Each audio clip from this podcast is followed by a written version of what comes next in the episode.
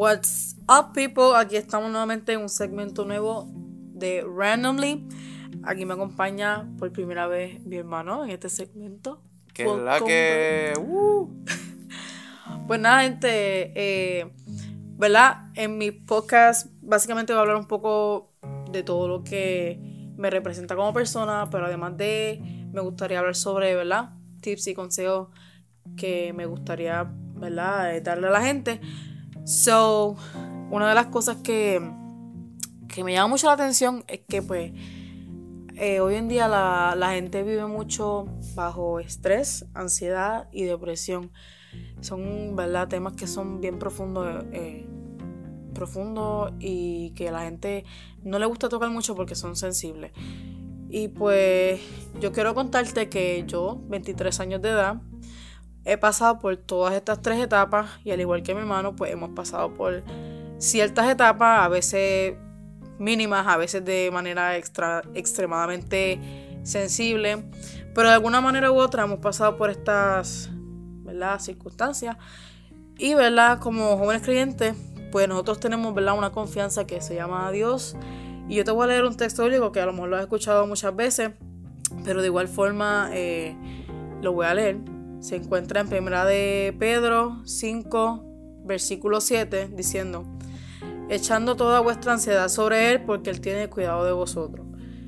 Y verdad, cuando hablamos de echar la ansiedad en el Señor, a veces lo vemos bien fácil, pero es un tema bien delicado porque si tú te pones a pensar en lo que conlleva ansiedad, en todos los síntomas que produce en tu vida y cómo tú reaccionas ante una ansiedad o ¿verdad? este tipo de, de, proceso que pasa, sea ansiedad, depresión o lo que sea, ponerlo en las manos de Dios o depositarlo en manos de alguien es algo bien delicado y muchas veces no estamos dispuestos a hacer eso. Porque pensamos que, ¿verdad? Tú no vas a entender, tú no vas a comprender lo que yo estoy pasando. Y pues, ¿verdad? Yo voy a dejar que mi hermano también aporte algo aquí, porque no quiero hablar solamente yo, esto queremos hablar los dos. Y, ¿verdad? Queremos definir un poquito lo que significan estas tres palabras, lo que es la ansiedad, la depresión y... Eh, ¿Qué es lo otro?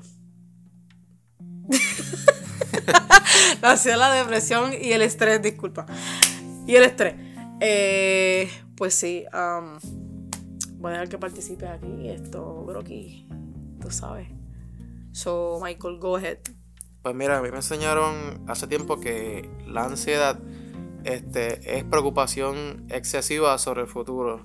La depresión sería lo contrario, un pensamiento excesivo sobre lo que son cosas del pasado. Y pues sí. Básicamente, ya, true. Y el estrés, básicamente, eh, ¿cómo te digo? Esa obsesiva, ese obsesivo pensamiento por lo que está sucediendo ahora mismo. O sea, cómo solucionar lo que está ahora ocurriendo. So, en alguna, de alguna manera u otra, hemos, experimentado esta, estos síntomas en nuestras vidas. Y no estamos exentos porque la gente piensa que porque uno es cristiano uno no pasa por este tipo de problemas cuando la realidad es que sí las pasamos. El problema no es que lo pase, el problema es que cómo tú lo canalizas y cómo tú lo desarrollas. Eh, hay personas que le cuesta tiempo, le cuesta meses o años poder canalizar o buscar la manera de cómo resolver esto. Otras personas se les hace más fácil y tú sabes, tienen estrategia y qué sé yo. Pero son situaciones que sí llegan a nuestras vidas. ¿Cuándo fue la primera vez que desarrollé uno de estos síntomas? Tenía 18 años. 18 años o creo que 19 más o menos. Sí, 19. Si fue en el 2013, yo soy mala para la matemática. Dame break. Dame break. Ok, so, estamos ahora mismo en el 2019. 2019 menos, ay, ¿qué yo hago? Menos 2013. So, ¿qué yo hago? Dios mío, ¿qué, qué es esto? Anyway, supongamos que tenía como, tenía como 19. Whatever. Tenía como 19 por ahí. Pues mire, gente, en mi podcast anterior mencioné un poco sobre una experiencia que tuve con una persona. Y esta experiencia desarrolló en mí muchas inseguridades y desconfianza sobre mí misma. Pensaba que el valor que yo tenía dependía de lo que una persona pudiese decir o hacer conmigo. ¿Verdad? ¿Qué me, me causó esto? Pensar que la única manera de sentirme bien era estando con esa persona. Si yo no estaba con esa persona, no, no era suficiente, no era capaz de hacer cosas por mí misma, por cuenta propia. Y estaba bien equivocado porque eso no es cierto. O sea, lo que una persona influencia en tu vida no va a determinar quién tú eres como persona. Eso no, jamás en la vida. So, yo empecé a crear el escenario en mi cabeza donde pensaba que todo lo que yo viví con esa persona era lo que me, me representaba como persona. Y eso no era cierto. Y me ponía a pensar en todo lo que yo viví con la persona, todas las malas experiencias, todo eso, y todo eso se acumuló en mi cabeza y yo seguía pensando que yo, ¿verdad? Tenía un valor menos del que realmente, pues, se supone que yo como persona tenga. Y pues yo siempre pensaba que yo valía menos, que lo que la gente me decía era mentira, que yo no era bonita nada, que yo no era suficiente. Yo pensaba todo lo contrario a lo que la gente me decía. La gente siempre busca la manera de buscarme la vuelta y decirme que yo valía. Y yo en mi cabeza decía, esta gente está mintiéndome, yo sé que yo no valgo nada. Y eso es lo que yo creí, yo, lo que yo desarrollé en mi cabeza. ¿Y qué pasa? Esto, la depresión sí llega a la, vida de una persona creyente pero ¿cuál es el problema? Tú puedes pasar por una depresión siendo cristiano. El problema es cuando la depresión te, te controla de tal manera que empieza a olvidar quién es tu Dios.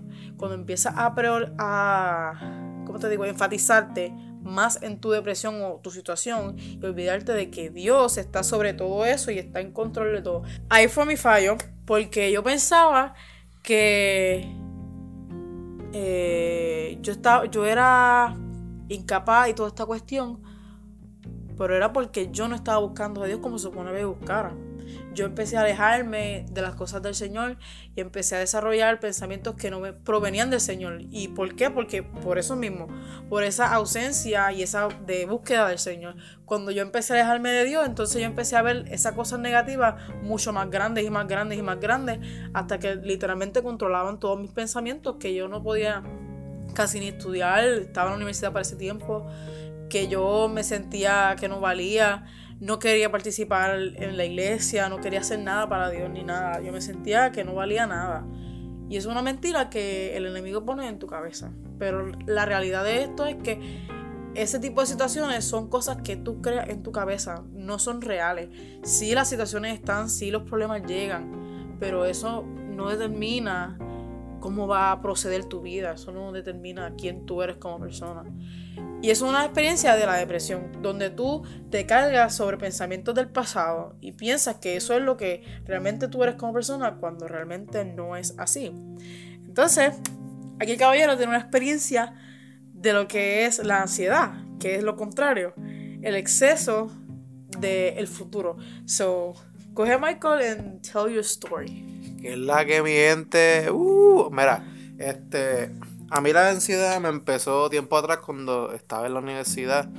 Este, tú sabes, entrando en el mundo universitario, este, vas a estudiar, un montón de gente, todos te miran.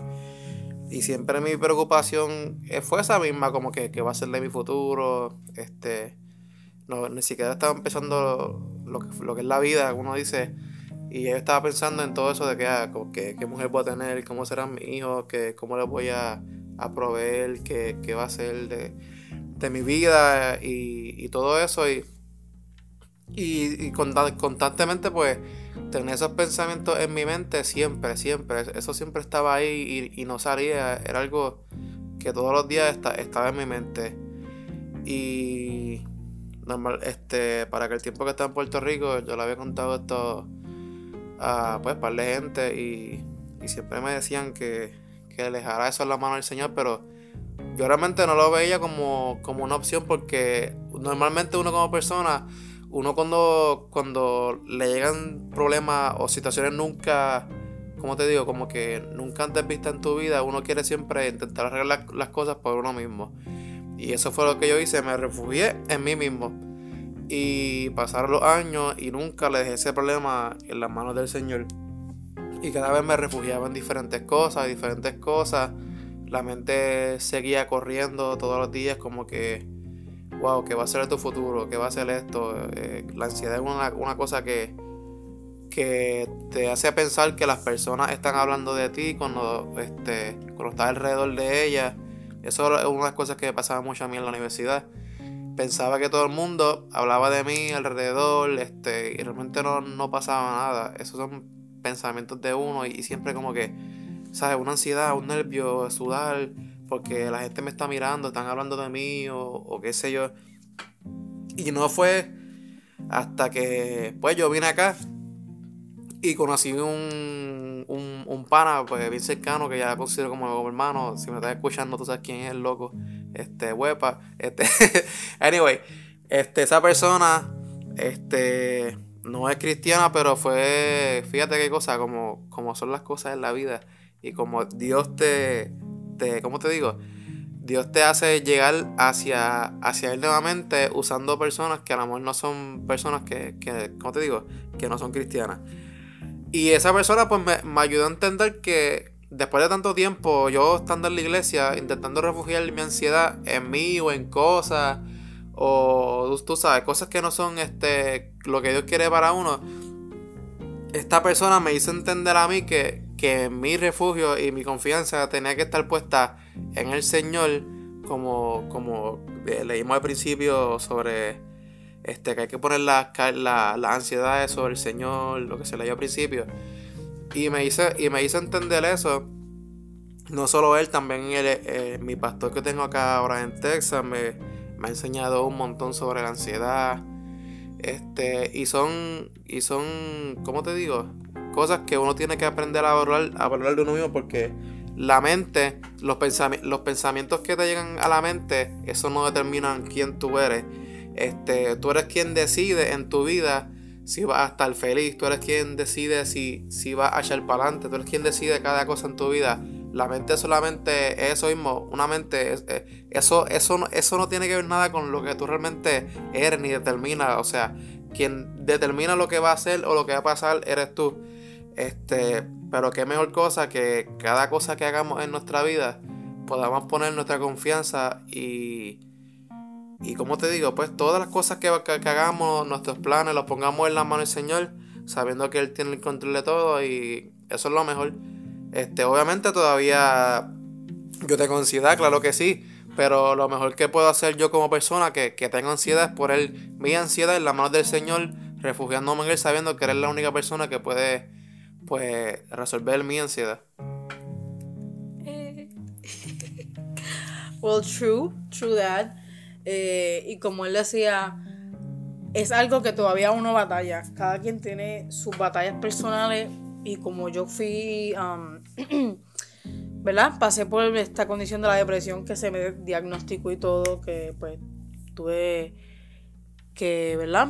Pasar por el proceso de, ¿verdad? De tomar el medicamento, ir a psicólogo y toda la cuestión. Eh, es algo delicado y sabe, según como hay enfermedades físicas, hay enfermedades mentales. Y son cosas que la gente a veces quiere obviar y quiere poner un lado como que, ah, eso es que la persona está endemoniada o que la persona no busca de Dios y toda la cuestión. Pueden haber muchos factores, pero realmente las enfermedades mentales son algo que se tienen que tratar con gente profesional. Y, amén, creemos en el Señor, creemos en el poder del, Espíritu Santo que puede transformar a una persona, eso claro está. Pero las personas que Dios ha capacitado y le ha dado esa inteligencia para trabajar este tipo de condiciones, están en este mundo por un propósito. Y si Dios los ha puesto, pues mire hermano, si usted se siente que está ansioso, está en depresión o se siente muy estresado, el hablarlo con un profesional no le va a hacer daño. A veces tú pides consejo a una persona, a lo mejor, ¿verdad? Cristiano, y no necesariamente ese consejo sea el que realmente tú necesitas. A veces una persona profesional te puede decir cómo tú como persona puedes esto trabajar y canalizar esos pensamientos y esas emociones. Que tú como persona, como intelecto, puedas tú trabajar eso. Lo que humanamente, como te digo, hay cosas que las trabaja el Espíritu Santo, pero hay cosas que nos corresponden a nosotros como seres humanos. Y ok, Dios tiene el poder y la majestad para poder trabajar con nosotros, pero si hay cosas que tú puedes desarrollar por cuenta propia, pues trabajalas tú. Porque, ¿verdad? Dios puede seguir hablándote a través de un pastor, a través de un ministerio, Dios puede hablarte todos los días, todos los domingos, pero si tú todavía sigues con esos pensamientos, de nada vale, porque sigues todavía debatiendo en tu cabeza con todo eso todos los días, todos los días, todos los días. Y si no pones eso en la mano del Señor, pues mira, peor todavía. Tienes que dejarlo en la mano del Señor, pero si tienes que trabajarlo, lo trabajas. Y mira, si usted es de los que no creen eso, pues mira, pues cada quien, ¿verdad? Eh, se respeta su opinión y su forma de pensar. Pero aún así, si tiene la oportunidad de buscar esa ayuda profesional, hágalo. Yo, cuando busqué esa ayuda que busqué, yo como persona aprendí un montón y me vio ver, me hizo ver las cosas espirituales de una manera también diferente. Porque, ok, yo, yo confiaba y creía en el Señor y siempre, ¿verdad? Esto, tuve esa confianza en el Señor. Pero al ver que también mi, mi ¿cómo te digo? Yo como persona, si yo no, si yo descuido mis emociones, me voy a afectar tanto nivel físico como espiritual. So que algo que uno mismo tiene que trabajar como persona y, ¿verdad? Por tanto, también dejárselo las manos al Señor. Eh, ¿Verdad? Como bien esto estábamos diciendo, la depresión, ansiedad y estrés son cosas que la mente desarrolla. Hay una frase que dice que tú puedes tener aves revoloteando en tu cabeza, pero no necesariamente tienen que hacer nido sobre ella. ¿Qué significa esto? Que puedes tener el ataque, puedes tener el problema, pero tú eres el que decide si eso entra en ti. Tú no necesariamente tienes que darle acceso a esas cosas que entren en tu vida y te, ¿sabes? Y te perjudiquen emocionalmente. Porque, ok, todos pasamos por problemas y situaciones. Pero si tú dejas que eso entre de tal manera a tu corazón y a tu mente, vas a ver todo tan, de manera tan blurry, vas a ver todo bien ciegamente, que no vas a ver todo el porvenir que tienes en tu vida. Sabrá Dios el talento que tienes en tus manos, los talentos que tienes, cuán inteligente eres y por tus depresiones, tus ansiedades y todo lo que tu mente te hace pensar, no ves el potencial que tienes y las cosas que puedes lograr. Cuando sí lo puedes lograr, o sea, es simplemente tu mente que te está diciendo cosas que tú piensas que, que son cuando no son realmente. Es como yo, yo estudié diseño de moda y a veces yo me, me comparo con otras personas y yo digo, tú sabes que yo creo que yo no puedo hacer esto, ¿no? Pero yo me pongo a veces y digo, contra, yo sí lo puedo hacer. O sea, yo lo estudié, me gradué, tengo mis clientes, tengo un montón de ideas, que no tenga a veces los recursos, mira, es un poco frustrante. Pero eso no significa ni equivale que yo no voy a lograr nada. Es cuestión de que le des tiempo al tiempo y trabajes en ello. Porque si tampoco pones manos a la obra, pues mira, tú no vas a alcanzar nada. Pero tú tienes que ponerte en tu mente, like set in your heart, que todo lo que tú te vas a proponer lo vas a alcanzar. Y no es porque tu mente te diga que no lo vas a hacer, porque lo vas a hacer si te lo propones. So, este tipo de situaciones son cosas mentales. Y, ¿verdad? Es una frase que a veces dicen, ah, eso es mental, qué sé yo. Pero sí lo es, sí es mental. Todas estas situaciones son cosas que tú mismo te programas en tu cabeza. Y como cristianos son ataques del enemigo que llegan. Que el enemigo te dice, ah, tú no puedes hacer esto, tú no eres capaz, tú eres aquello, tú eres lo otro. Mira cómo que él te miró, mira esto.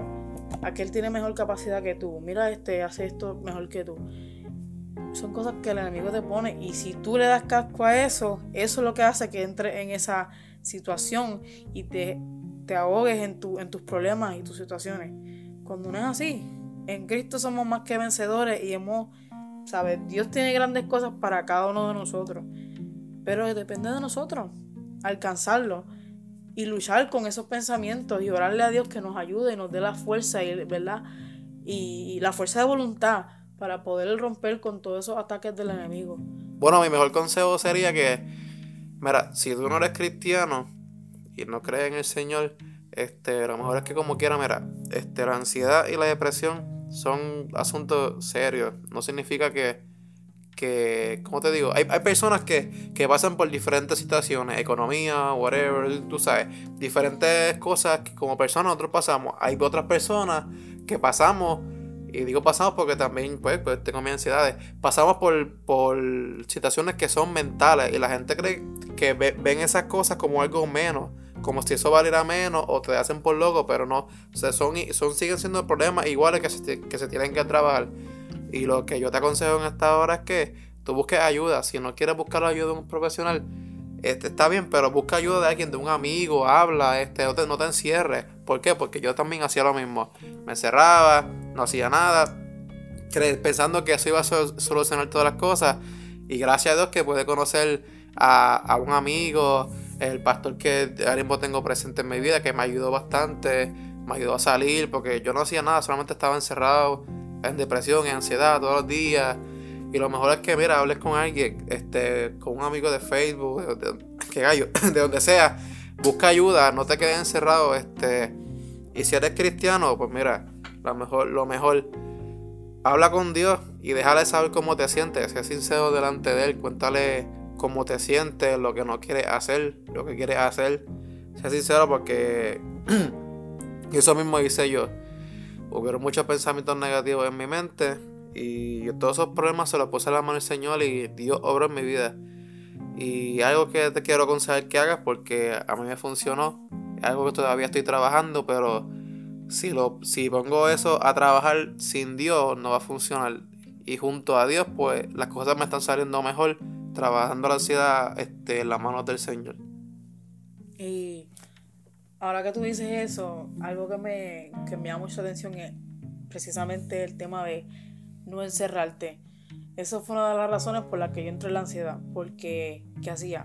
Me encerraba en mi cuarto, me quedaba horas escuchando música corta vena, que es lo menos que. es lo más que alimenta la depresión. O sea, tú no puedes alimentar depresión más depresión. O sea, eso es morirte, literalmente. Tienes que buscar la manera de salir de ese espacio. Si ves, eso es lo más que me decían cuando yo cogí mis clases de, eh, ¿verdad? En donde, donde me dieron consejería y todo eso. Lo más que me decían era, haz lo contrario a lo que tu cuerpo te está pidiendo.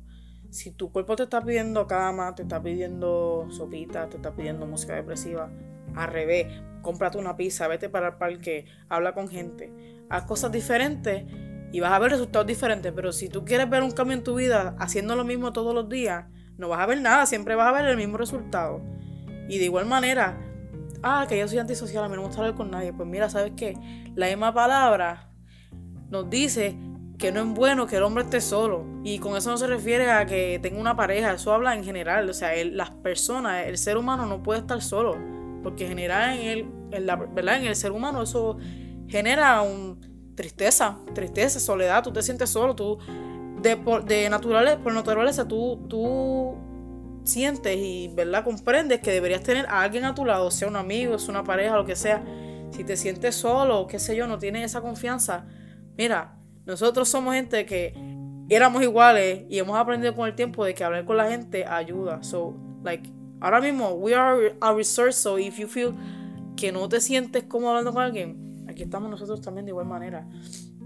No te sientes cómodo hablando con nosotros, There's always people, pastores, hay gente, que, se dedica a esto mismo, consejero, eh, psicólogo, pero habla con alguien. A veces, ¿verdad? La mayor tasa de gente que, que han cometido suicidio y todas estas cuestiones han sido porque nunca hablaban con nadie. Se encerraban y no hablaban sus problemas con nadie. So, si necesitas hablar con alguien, hazlo. Y estos temas son un poco delicados, pero se tienen que hablar. Y mayormente todas estas cosas de suicidio y toda esta cuestión vienen de gente joven que la gente los critican, los señalan y los juzgan porque son jóvenes, ah, tú, tú no entiendes, yo paso por cosas peores que tú, ¿qué sabes tú? ¿Sabes? Los adultos, ¿qué saben ustedes de lo que los jóvenes puedan estar pasando? A veces hay jóvenes que los trabajos la, pasan súper mal, en las escuelas, las universidades, no tienen con quién hablar. Hay mucho, un sinnúmero de, de razones por las cuales los jóvenes se sienten aislados y solos. Y joven, si tú me estás escuchando en esta hora, habla con alguien, desahógate Busca la manera de salir de ese espacio y no te quedes siempre encajonado en tus pensamientos. Porque eso es lo que quiere el enemigo, que tú te quedes ahí como si estuvieras en un foso y no tengas salida, ¿sabes? Eso no es lo que Dios quiere para tu vida. So, busca la manera de hablar con alguien, desahógate. Así que ese es mi mejor consejo, de verdad, esto. No te quedes encerrado en tu depresión, en tu ansiedad. Busca ayuda, busca la manera de salir de ese espacio. Y como te dije, todo lo que tu cuerpo te pida, dale lo contrario y tú verás que te vas a sentir mucho mejor. Bueno, mi gente, gracias por escuchar este otro episodio de podcast de Randomly. Espero que te haya gustado. Este, compártelo con las personas que tú pienses que tengan ansiedad, tú sabes, anyway, compártelo este, para que ayude, que ayude a las personas a, pues, a seguirse adelante, a salir de la ansiedad, de la depresión. Y nada, nos vemos en la próxima. Bye. Peace out.